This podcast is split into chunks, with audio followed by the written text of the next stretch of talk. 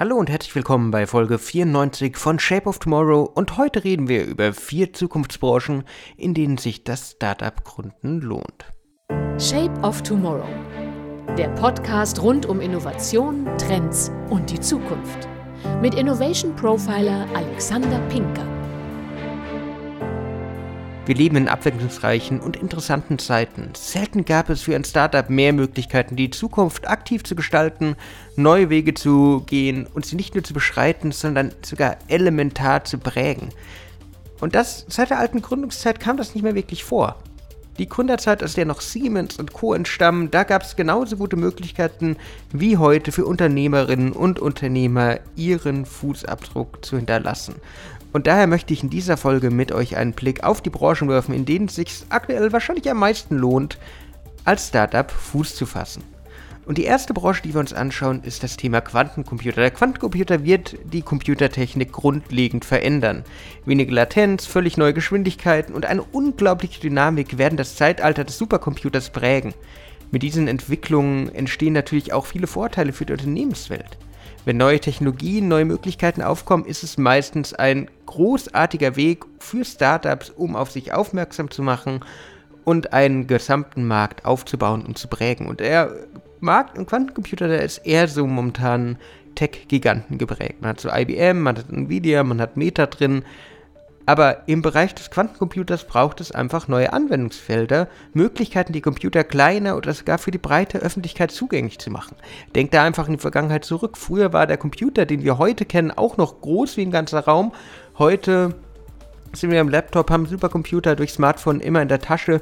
Gründerinnen und Gründer müssen daher in diesem Feld zwar mit der Forschung eng zusammenarbeiten, auch mit den großen Vordenkern wie eben einem Meta, wie eben einem IBM zusammenarbeiten, aber haben tolle Möglichkeiten, eigene Ansätze zu bringen und vor allen Dingen diese Unternehmen, diese Forschungseinrichtungen zu unterstützen, nämlich die suchen Leute, die Anwendungsfelder in das ganze Thema Quantencomputer reinbringen. Sei es aus der Forschungsrichtung, sei es wo auch immer her, da gibt es einfach gerade viele Sachen, die man entdecken kann. Ein anderes Feld, in das man reingehen kann, ist die Raumfahrt. Elon Musk, Jeff Bezos, Sir Richard Branson. Es gibt so viele, die man da nennen könnte. Sie alle sind vom All begeistert, nahezu ein bisschen besessen und sehen darin die Zukunft. Hier in Deutschland stehen zunehmend zum Beispiel auch weitere Startups rund um die kommerzielle Raumfahrt.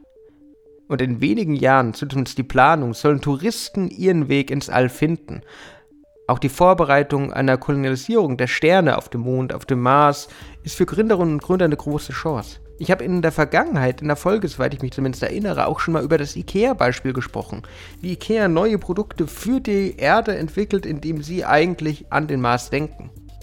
Das heißt, um diese Chance der Raumfahrt zu nutzen, braucht es Unternehmer, braucht es Startups, braucht es Marketing, Geschäftsansätze und ganze Reihe an Technik für die Crew, für die Effizienz der Raketen, für die Menschen, die auf dem Planet Erde zurückbleiben. Es braucht da einfach neue Gedanken. Gründerinnen und Gründer müssen daher, ähnlich wie Elon Musk es mit SpaceX tat, einfach schauen, wo gibt es veraltete Techniken, wo gibt es veraltete Konzepte, die einfach Innovation benötigen.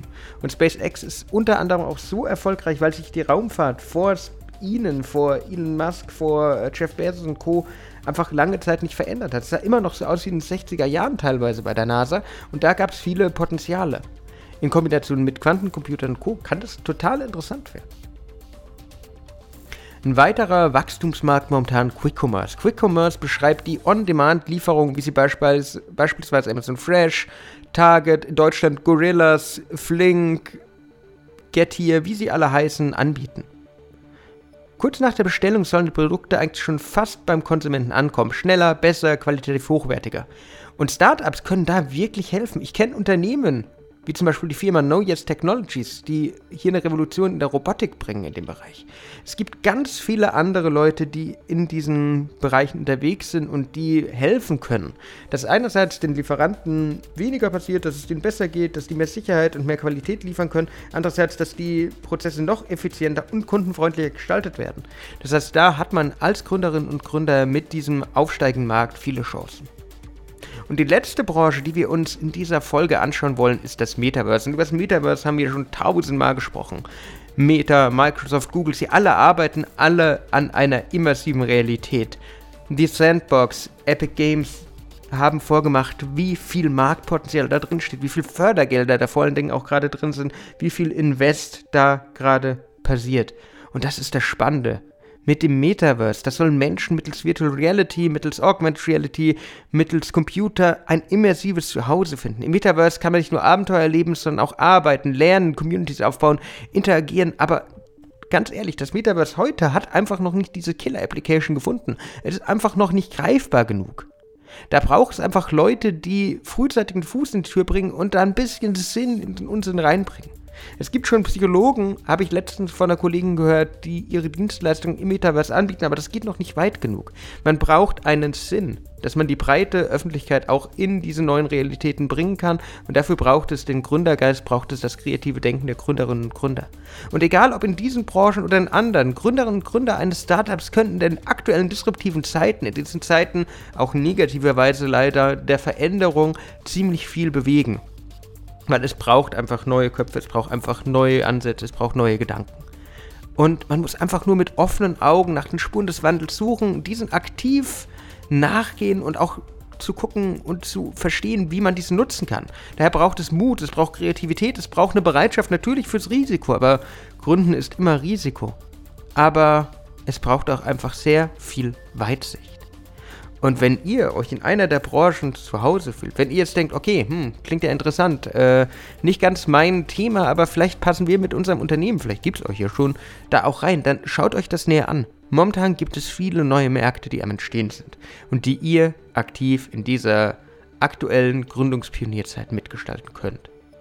Daher hoffe ich, dass ich euch mit dieser Folge wieder für die Zukunft inspirieren konnte.